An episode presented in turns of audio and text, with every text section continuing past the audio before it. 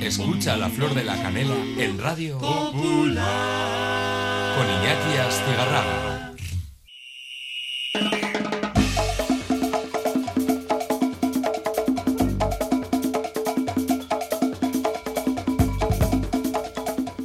Hemos venido a hablar de la historia de los carnavales, no a poner a parir a la gorda. ¿Cuándo nacieron? Dios mío, 11 horas 20 minutos, decíamos antes. ¿De dónde vienen los carnavales? ¿De Venecia? ¿Por qué siempre hay música brasileña de fondo cuando nos queremos significar y hablar de, de carnavales? Y le he dicho, le voy a llamar yo a María Jesús, que además de elegante, eh, sabe de, de estas cosas.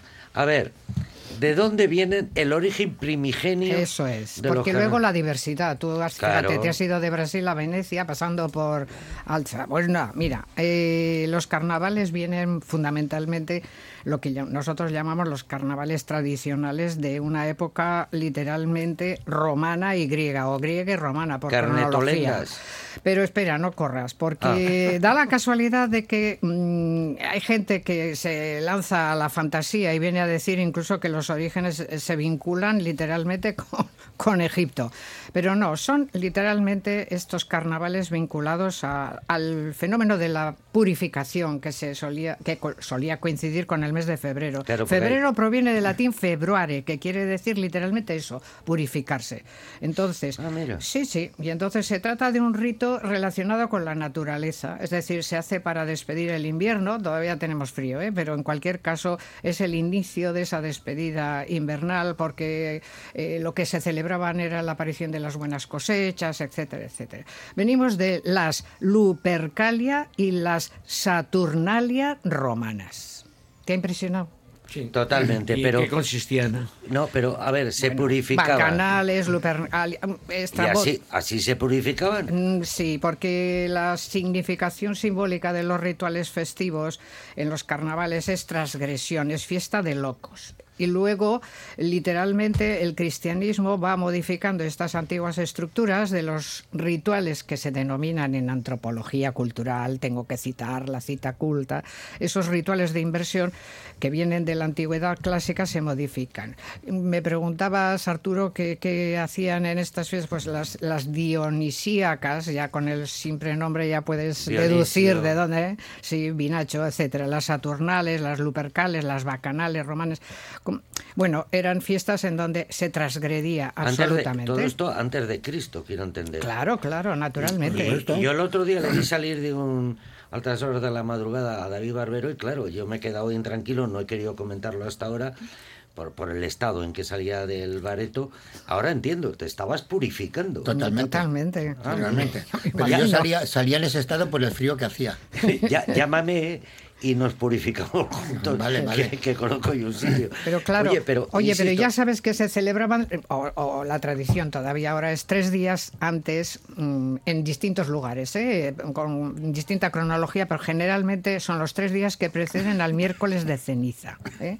Y Pero entonces no había miércoles de ceniza, ¿no? pero sí, con el cristianismo ya se establecen una serie de rituales y la propia iglesia en la Edad Media, por eso has dicho tú también los, las carnestolendas, carnaval viene literalmente de carnem levare, no lavare, levare, que quiere decir evitar la carne, evitar la carne en, en el sentido literal de la expresión. Perdona, entonces, para aclararme que eh, en, en Roma, antes de Cristo, antes del cristianismo, hacían esa purificación. Y en Grecia también, Se sí. curaban con tiempo en salud, porque en febrero celebrar eh, el, el equinoccio de verano, bueno, todo el rollo.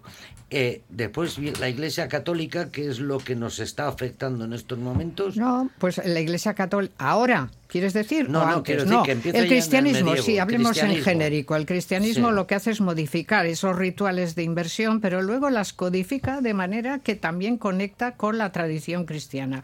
Y se habla incluso de un carnaval cristiano.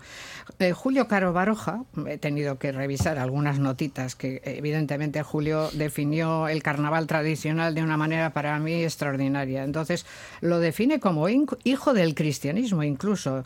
Eh, dice él que es imposible imposible concebirlo sin la idea de cuaresma, de cuaresma, aunque actualmente ha perdido, como todos sabemos, esa relación íntima con el periodo de ayuno y de abstinencia cristiano. Ya, ya. Pero sí mantiene eh, la tradición, la tradición cultural, las fechas de celebración y la subversión del orden y de la Ah. jerarquía social.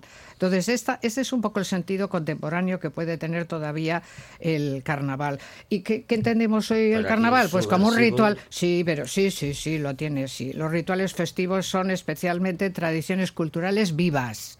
Y entonces, a ver, ¿por qué si no y tú mismo has presumido de haber sido farolín, ¿por qué si no, en un momento en donde ya eh, se produce el, el final del franquismo, hay dos señores en Bilbao que se inventan esto como una manera también de contribuir a una tradición que es reinventada, pero que de algún modo lleva una carga también de crítica social y de crítica política. ¿eh? Y me Ay. estoy refiriendo a, a no solo a lo que corresponde a, a Farolín y Zarambolas, pero sí a todas esas prácticas que ha podido existir, hasta en la crítica que hemos visto en la parada de la bajada de las carrozas y de todo lo que el carnaval bilbaíno Sí, ha producido. y después vienen en Cádiz y aquí también Bueno, hay claro, coprillas claro, las que coprillas no de sé Cádiz. si se celebran hoy sábado o el próximo sábado, que son críticas eh, grupales. Sí, Ahí sí, está sí. El, el- el- el ánima, el ánimo subversivo y tal.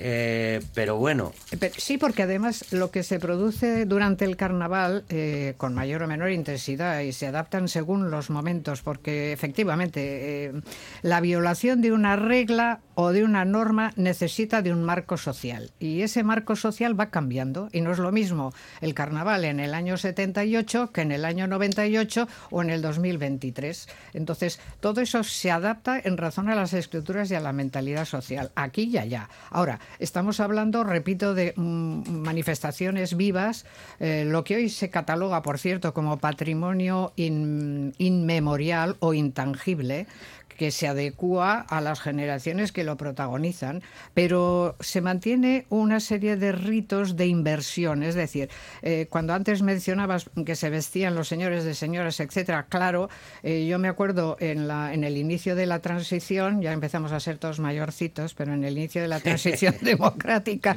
yo me acuerdo que había una inversión de estatus, sexo y edad tremenda. Y no sé si es elegante o no. Bueno, elegante sí que lo es, pero en fin, yo creo que merece la pena recordarlo. A mí me impactó, por ejemplo, en el carnaval de los años 80, no sé en qué año, verle a un conocidísimo personaje local que todos hemos conocido, que tenía, por cierto, un restaurante en, en Ripa y que cuando le vi disfrazado de Manola Goyesca me quedé flipando y estoy hablando de Santi. Y la Santi, verdad, Santi sí. era especialmente cuidadoso en disfrazarse. Dices Santi Tango, Santi... Santi Tango, Santi Perro Chico. Santi Perro Santi Chico. vestido con su, en aquel momento, barba y una gran mantilla con peineta y todo encajes, yo flipé, evidentemente. Bueno, es un ejemplo histórico del Bilbao castizo, del Bilbao chirene. Y, y lo digo por eso, por lo de la inversión de los sexos. Por eso no te sorprenda que a los chicos les chiflan ponerse de ya, chicas. pero eh, yo, yo soy más bien de, de la crítica. La, eh, Sí, de la a crítica través de social, YouTube, Todos los que política. nos escuchan pueden eh, ver y escuchar las, las chirigotas de Cádiz. Aquí también hay algunas representaciones.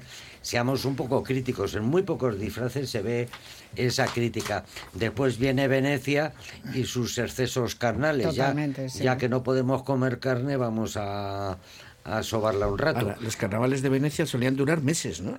Pues en principio mm, meses no, pero mucho más tiempo que lo que concierne a, a lo que se acota turísticamente ahora, sí, desde y luego. los antifaces era para que no se diera todo el mundo cuenta de... de Pero el carnaval eran. se interpreta de mil maneras a nivel internacional, de mil formas, ¿no? Hay una tradición también alemana que es eh, cantar las verdades incluso al vecino y nadie se ofende. Pero si tienes un vecino molesto, le puedes decir ese día lo que quieras, pero eso se olvida después. En Alemania es, es más, es, eh, viven bastante el carnaval, ¿no? Sí, sí, también hay carnavales alemanes. Los alemanes también se ríen.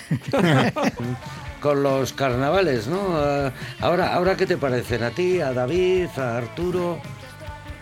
Pues a ver, si quieres yo, volviendo a la idea que tú enunciabas antes como pequeña crítica quizás a que se van deteriorando por relación a los círculos de poder, etcétera, yo diría que todo lo contrario, porque todavía se mantiene ese ritual de rebelión, porque de esa manera hay una liberación de las presiones sociales que hacen que los sujetos expresen su resentimiento contra la autoridad. Lo que ocurre es que eso generalmente es una válvula de escape y al final lo que hace es aquietar socialmente. Es una válvula de seguridad que deja escapar las tensiones pero sin que de esa forma cambie nada. O sea, estás prácticamente. diciendo que las autoridades nos están manipulando con los Uy, carnavales. líbreme Dios. Ah, vale, vale. Líbreme Dios de No. decir tal cosa. Te Ni hablo en carnavales como dirías que- eso. No, no, porque a la hora de la verdad, vamos a ver, sí, puede haber una crítica, pero no, no estoy tratando de decir y en concreto, ¿no? Porque habrá a lo mejor audiencia que diga, uy, qué puya contra el ayuntamiento. No, en absoluto.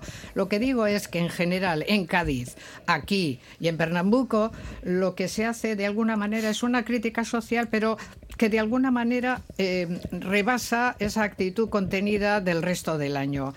Pero los que garantizan el orden y la estabilidad pueden hasta sonreír a la vista de esa crítica social, pero esa vu- válvula social de alguna forma libera, libera y deja que eh, la ciudadanía se exprese, pero sin llegar a mayores. sin llegar a evidentemente, mayores. sin Sobre todo, llegar a yo creo que también, sobre todo ahora, la gente lo que hace es aprovechar, dice, es una fiesta, nos, que nos juntamos un grupo, nos disfrazamos de lo que sea. Claro. Entonces, y te surgen pues, muchos de que van de superhéroes. Hombre, ejemplo. Entonces, ya, ya, exacto, exacto. Yo la verdad es que sí que yo animaría ¿eh? a que la gente se desmelene todavía más y que aproveche estos días realmente para, para subvertir la realidad, para criticar, Pero para con decir... imaginación, dese- pero pues con sí, imaginación sí, y sin llegar a la agresión. Por supuesto, por supuesto, la agresión no. Al contrario, hay que meterse contra la agresión y contra la violencia. Exactamente. Hay que, pero la imaginación es realmente Impresionante Claro, que- que- es la que no es la mayor vía de revolucionar las cosas, la Totalmente. imaginación. No, no, Bueno, por claro. eso. No con la fuerza. Claro. Sobre todo con Salero. con Pues sí, Salero. ¿Eh? efectivamente, pero claro, otra vez volvemos a lo que es, bueno, puede ser equiparable también al ámbito rural, pero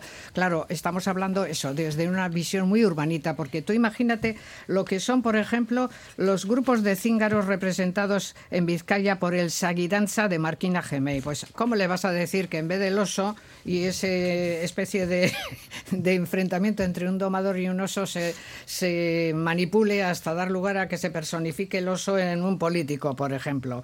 ¿Y cómo vas a eliminar la tradición de los cencerros de gran tamaño en el siripoto, el zampazar? O incluso el personaje que en cierta manera era una visión punitiva frente a la agresión de un delincuente al resto de la sociedad, porque cuando hablábamos antes de, de Mundaka, eh, o por ejemplo el muñeco Marquitos en Zalduendo, eh, o Mielochín de Lanz, que era literalmente era un cabroncete, era un delincuente. Entonces ese personaje causante de males, la sociedad eh, desde una metodología punitiva que hace, lo captura, le hace desfilar por el pueblo y luego lo quema en mitad de la plaza. Eso es mucho de la de Navarra, hay muchos, cada pueblo que personaje, pero en La Rioja también hay pueblo, Hombre, hay claro. en perdón, muñecos a los que apalean, que representan a unos, fíjate, antes de Semana Santa, representa a Judas por, por la traición, que es todo según los evangelios, no todos los evangelios. Eh, después está eh, pues eso, el señorito, que era la única forma que tenían de darle al señorito que les cobraba los diezmos y viene de antaño. Ha ido todo evolucionando. Todo, pero, sí, sí. insisto, antes te, te oía decir, no quiero meterme con el ayuntamiento y tal. Joder, pero a mí eso de que sufraguen los No, no, no es que no quiera meterme, carnavales, no, es que David perversamente y- ha y dado la vuelta a mi argumento y, y que cada- entonces y ya que me ha puesto en el y disparadero. que cada vez estén más metidos. Por cierto, yo soy farolín Arturo Zarambolas. Por eso yo no he tenido ese honor, o sea, que Eh, vosotros no, no, podéis no, hablar. No, no, no, que no había nadie echar una suerte y ahí salimos. Bueno, bueno. A lo que iba, es, es, es curioso que siga eh, organizando, eh, sugiriendo, pero te sugiero que hagáis aquí, que es mucho mejor, y además, pues mira, hay 10.000 euros o lo que sea para que hagáis esto y lo otro. Es decir, se está haciendo ya. Se está eh, institucionalizando. Sí, Todo, sí. y el ayuntamiento se está apoderando de ello. Me acuerdo cuando salieron los punkis, eh, que y un día andando por la sexta planta del corte inglés en Bilbao, vi que en un mostrador vendían eh, imperdibles, pendientes, candados, tachuelas, o sea, para ponerte en las chupas y, y hacer eh, eh, copia del movimiento punky. Dije, coño, si es que hasta de los punkies hace negocio el corte inglés, ¿no?